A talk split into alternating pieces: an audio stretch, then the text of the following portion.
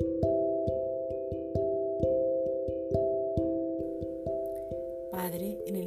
Jesucristo te pedimos que venga una iluminación nueva y fresca en cada uno y en cada área donde aún no tenemos iluminación. Segunda de Corintios 4:6.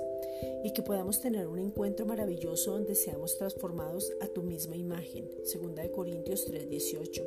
Para avanzar en el llamado, propósito, destino y sabiendo que hemos sido hechos hijos amados por medio de Jesucristo.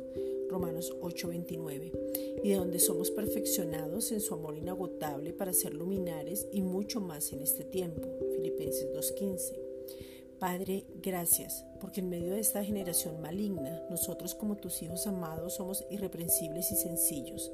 Resplandecemos como luminares donde estemos. Filipenses 2:15. Nos asimos de la palabra de vida que es Jesucristo para anunciar las buenas nuevas. Primera de Corintios 2:15 sabiendo que no hemos corrido en vano, que esta es una carrera donde el gozo, la paz, el amor, la misericordia, el servicio, la predicación y la esperanza bienaventurada están en nosotros hacia otros. Filipenses 2:16.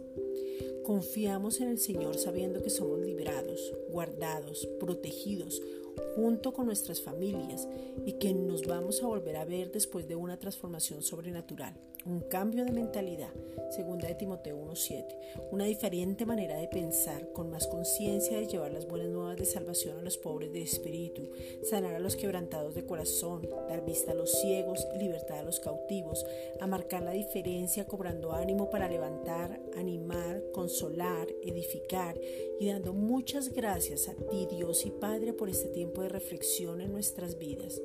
Lucas 4, versículos 18 al 19. Gracias, Padre.